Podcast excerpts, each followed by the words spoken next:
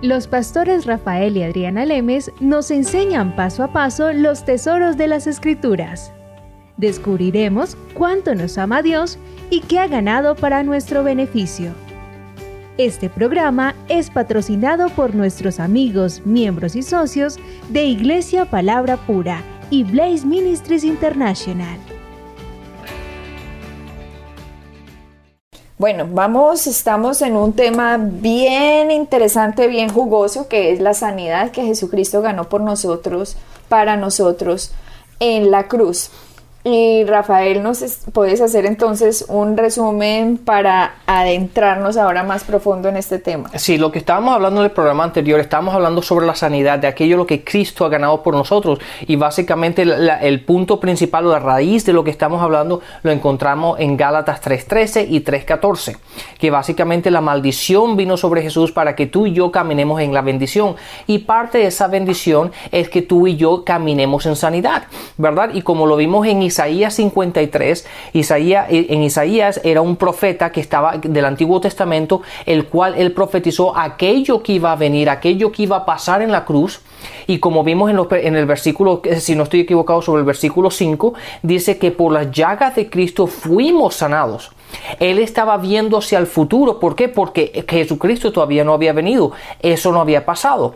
Y después vimos en, Primera de Pedro 2, versículo 24, en el cual dijo, por las llagas de Cristo fuimos sanados. Por las llagas. Por las llagas de Cristo fuimos sanados. Entonces Pedro estaba viendo hacia el pasado, hacia lo que Cristo hizo en la cruz. Isaías estaba viendo hacia el futuro.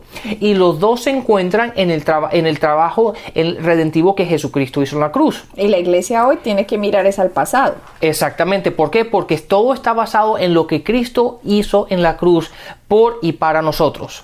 Ahora, estamos viendo sobre la voluntad de, Dios para sanar y eso lo vimos muy claramente en, Hechos, en el versículo en el capítulo 10, en el versículo 38, donde dice que, Jesucristo fue ungido por el Espíritu Santo, que Dios estaba con él, que él vino para hacer, para hacer cosas buenas y para sanar a, a todos los que estaban enfermos, a todos los que estaban oprimidos. Por Satanás. Por Satanás. Estamos viendo también en Lucas, en el capítulo, en el capítulo 5, donde nos encontramos esta mujer que estaba, estaba oprimida, ¿verdad? Por 18, no, perdón, estaba confundiendo las dos, dos dos, dos historias completamente diferentes. Pero la mujer, el, leproso que vino a él en Lucas 5, ¿verdad? Vino, el, leproso vino a él y le estaba diciendo, Jesús, yo sé que tú puedes.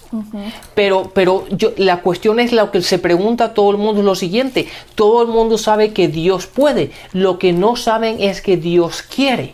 Y el leproso se le acerca a él diciendo, yo sé que tú puedes sanarme. Y Jesucristo dijo, sí quiero, sí quiero.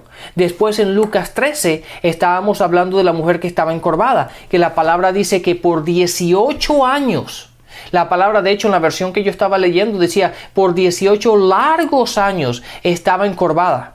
Y Jesús le dijo, estás libre de tu enfermedad dándonos a entender que es su voluntad. Eh, otra vez a aquellos que nos están oyendo que en ningún momento Jesús le dijo, oye, ¿estás aprendiendo debido a que tienes esta enfermedad porque mi padre te está enseñando algo? ¿O esta enfermedad es porque te estamos enseñando algo lo cual no sabías? No. La palabra siempre indica que toda opresión, que toda enfermedad era del enemigo y que Jesucristo vino a liberarla vino a que la, opresión no estuviera sobre ellos, que estaba siendo ejercida por Satanás. Sí, de hecho en Lucas 13 nos dimos cuenta como Jesucristo dijo, y a esta mujer que estaba oprimida por Satanás, por Satanás 18 años. Sí, mi versión pone 18 largos años, ¿verdad? Entonces la voluntad de Dios es sanarnos. Y la palabra como lo vimos, como lo vimos en Lucas 5, en el leproso, Jesús, Jesús dijo, sí quiero. No es solamente de que Dios puede. Todo el mundo sabe que Dios puede. Pero lo que tú y yo tenemos que entender es que Dios quiere. Entonces la gente dice, entonces si Él quiere porque no ha hecho nada por mí, he ahí el gran detalle. Si usted no había entendido lo que hasta ahora está entendiendo, usted no se había puesto en posición de recibir. Porque usted tenía una confusión en su mente de que Dios lo está enfermando, Dios lo está sanando, Dios lo está maldiciendo, Dios lo está bendiciendo, Dios no me quiere, Dios sí me quiere, mejor dicho. Y mientras usted esté en esas dos aguas, el que duda no recibirá nada del Señor. Sí, como a mí me gusta ponerlo, no va a recibir absolutamente nada. ¿Y por de qué? Dios. Santiago Porque en. Santiago lo dice, en Santiago lo dice que cuando tú estás como que, te- que llevas como una ola para acá, para allá, la palabra dice, date cuenta de que aquellos que están así van a recibir absolutamente nada de Dios. ¿Verdad? Ahora, Adriana, hay, un, hay una cosa que, que me gustaría, hay un versículo en el cual me gustaría que, que tú y yo hablemos un poquito al respecto hoy. Y lo encontramos en Santiago, en Santiago capítulo ah, 5, aquellos que tienen su Biblia y están con lo que pueden mirar. En Santiago capítulo 5, en el, en el capítulo 5, perdón, en el versículo 13, de hecho vamos directamente al capítulo 14, dice, ¿estás enfermo alguno de ustedes? ¿O está enfermo alguno de ustedes? Y generalmente la respuesta es sí, en una congregación, ¿verdad? Hay gente que está enferma.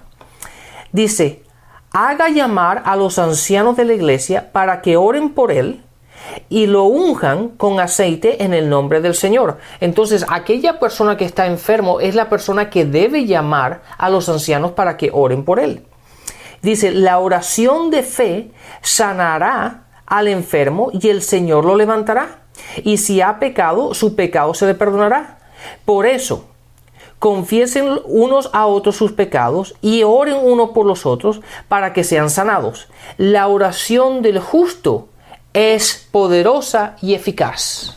Bueno, Rafael, tú estás leyendo la nueva versión internacional que está mucho más claro que en la, la versión de la Reina Valera. ¿Por qué? En la, en la versión de la Reina Valera, Santiago 5, eh, tú acabas de decir, ¿está algún enfermo de vosotros? Llame a los ancianos de la iglesia, oren por él, ungéndolo con aceite en el nombre del Señor. Y el versículo 15 lo dice diferente, dice, y la oración de fe salvará al enfermo. Mira que tú acabas de leer nueva versión, Sanará. nueva versión internacional y dice sanará. Entonces la gente dirá, pero ¿cómo así que salvará? ¿Cómo así que sanará? Eh, muy sencillo. La palabra eh, utilizada en el original es shalom. Entonces, shalom significa paz, sanación, salvación, eh, sanidad, prosperidad, todo esto, ¿ok? De hecho, también la palabra soxo, ¿ok? Que es en griego. Entonces, aquí lo que tradujeron en la Reina Valera fue cuando tradujeron la palabra shalom o soxo, lo que hacen es decir la oración de fe en la Reina Valera pusieron salvará. Pero en realidad esa palabra original puede ser traducida sanará o prosperará o liberará.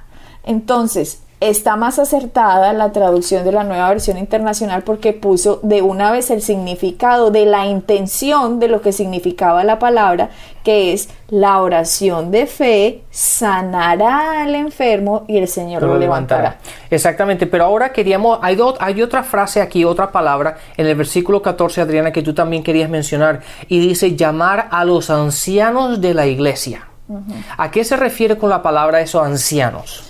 Es una persona que sea madura espiritualmente. De hecho, está en Romanos, habla de la diferencia de cristianos carnales y de cristianos espirituales. Una persona madura es aquella que camina en el espíritu, tras el espíritu, y no que camina tras la carne.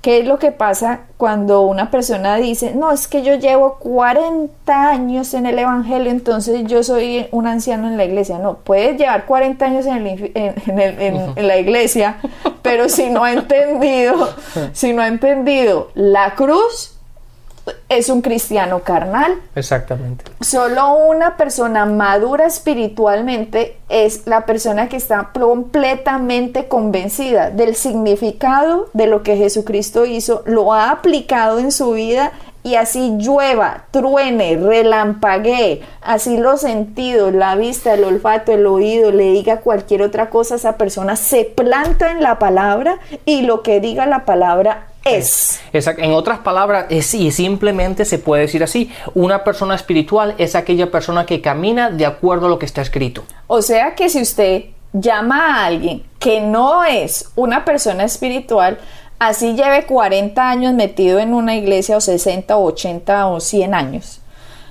Lo que esa persona va a venir a decirle a ustedes, va a coger el aceitico y esa persona le vas a decir, bueno, vamos a orar por usted.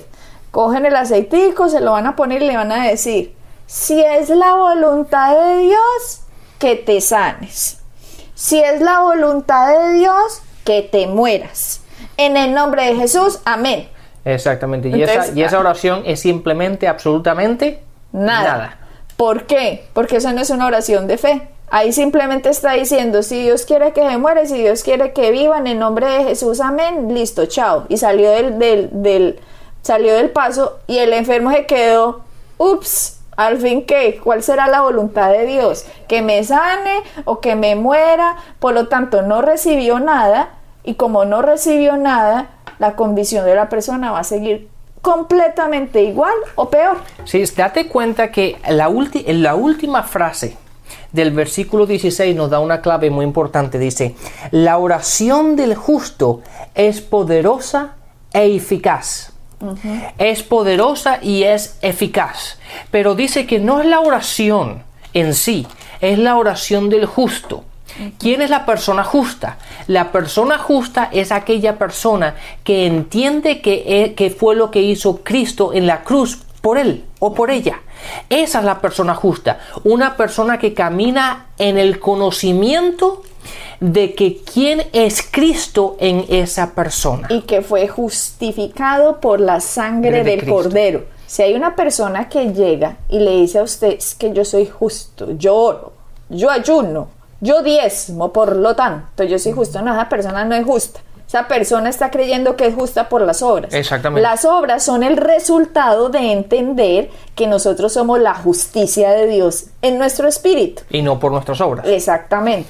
Exacto. Entonces, ahora, esa por una parte, pero después te viene otra diciendo, bueno, es que yo no soy digna, pero yo Pero soy humilde y yo soy humilde, pero quiero orar por ti porque eh, eso dice la palabra. Eso es otra persona que no ha entendido que es la justicia de Dios, ¿verdad? Segunda de Corintios 5:21 dice que nosotros somos la justicia de Dios, hemos hecho sido hemos hecho sido Hemos sido hechos. justicia, ¿verdad? Eh, somos justicia de Dios en él. Entonces, una persona justa es una persona que conoce y ha entendido y camina en el conocimiento de lo que Cristo ha hecho por nosotros. Entonces, date cuenta que la, la palabra dice en último, la última frase del versículo 16, dice la oración del justo. Y una vez más, el énfasis no está en la oración, porque hay mucha gente que ora, pero no tiene resultados. Y la, aquí dice, la oración del justo es la que es poderosa y es eficaz. Ahora, ¿qué significa la palabra eficaz? La palabra eficaz, eh, si lo vamos a la- a la- al original, nos da a entender que es la persona que puede cambiar la situación para el beneficio de la otra. Entonces, la persona que es justa, la persona que entiende que camina, que camina siendo la justicia de Dios y ora basado en el conocimiento de la obra redentiva de Jesucristo, de que Él, por las llagas de Cristo, hemos sido sanados y camina y ora basado en lo que Cristo ha hecho, esa persona tiene, el, eh, tiene la capacidad de darle el cambio a la situación de que está enfermo. Claro, porque hay muchas personas, Rafael, cuando están en una iglesia, que son bebés. O sea, me refiero a bebés en Cristo y no entienden todo esto que venimos hablando hace 40 programas, que no saben nada, solo saben, ay, Dios me ama y un día me salvó y tales, pero no han entendido todavía esto. Por eso es que Pablo dice, renovad vuestro entendimiento. La posición número uno que debe tener cualquier persona cuando nació de nuevo es empezar a renovar el entendimiento, a llegar a un punto en su vida en que, como les decía, llueve, truene o relampaguee, se para en la palabra. Entonces, cuando la oración de fe de una persona, por ejemplo, hay un bebé, un cristiano, pues que apenas está aprendiendo, está enfermo Entonces ese cristiano llama a otro que es un cristiano que ya entiende muchas otras cosas. Entonces ese otro cristiano viene e impone las manos sobre esta persona que está enferma. Lo unge con aceite y la oración de fe sanará al enfermo.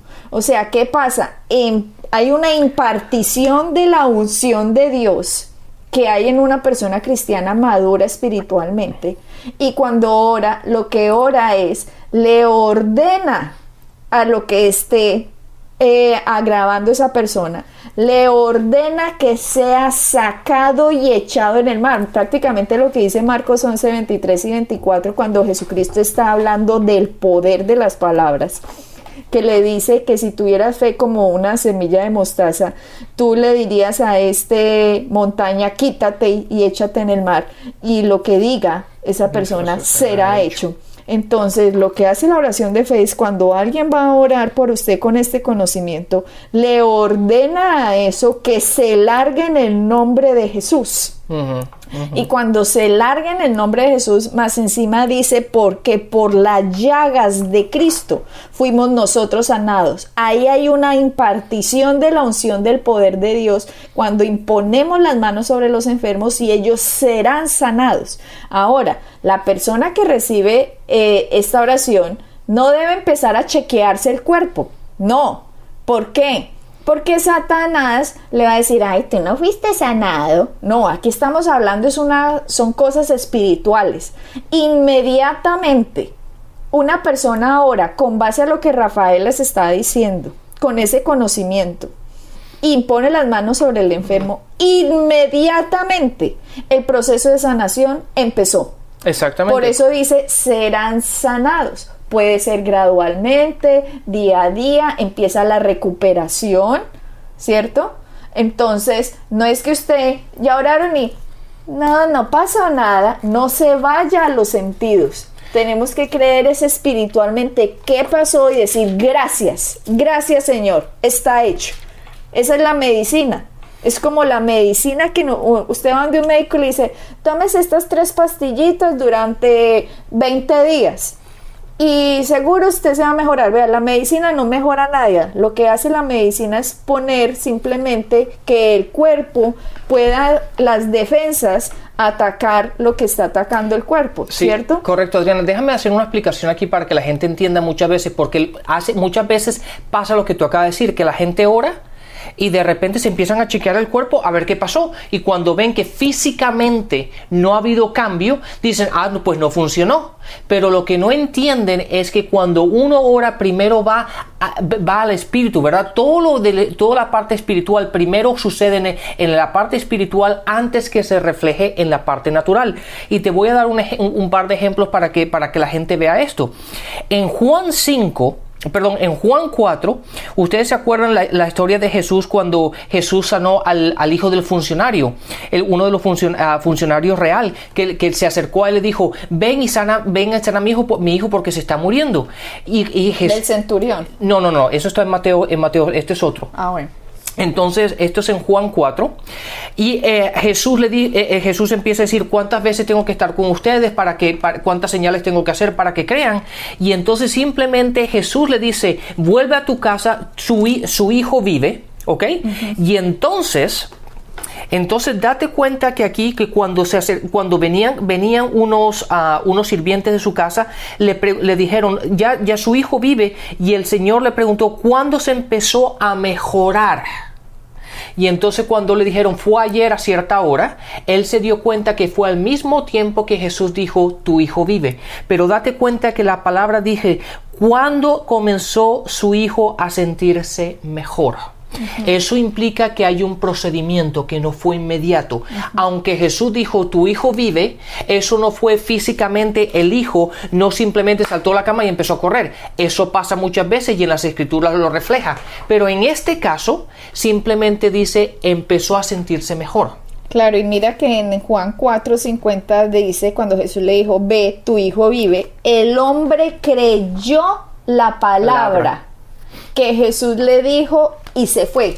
O sea, para que este acto haya ocurrido, el que recibe tiene que creer lo que está haciendo el que da. Exactamente. Por ejemplo, volvemos al ejemplo de hace cuatro programas de esta señora que estaba llena de todas estas ronchas, Ronchas. por todo su cuerpo. Ella creyó la palabra, ella se puso en posición de recibir y lo recibió. Y ella inmediatamente las rochas seguían ahí, igual de cafés, igual de gordas, igual de grandotas por todo el cuerpo. Al otro día, esta mujer simplemente abrazándonos porque tenía ya puntitos. Exactamente. No sé, y seguramente ya no debe tener ni puntos. Pero simplemente la sanidad tiene un tiempo de operación. Exactamente. Am- Adriana, ¿tú te acuerdas en Marcos 11? ¿Te acuerdas cuando, cuando Jesús dio el ejemplo sobre cómo funciona la fe y le dijo a la higuera, de hoy en adelante no vas a producir fruto?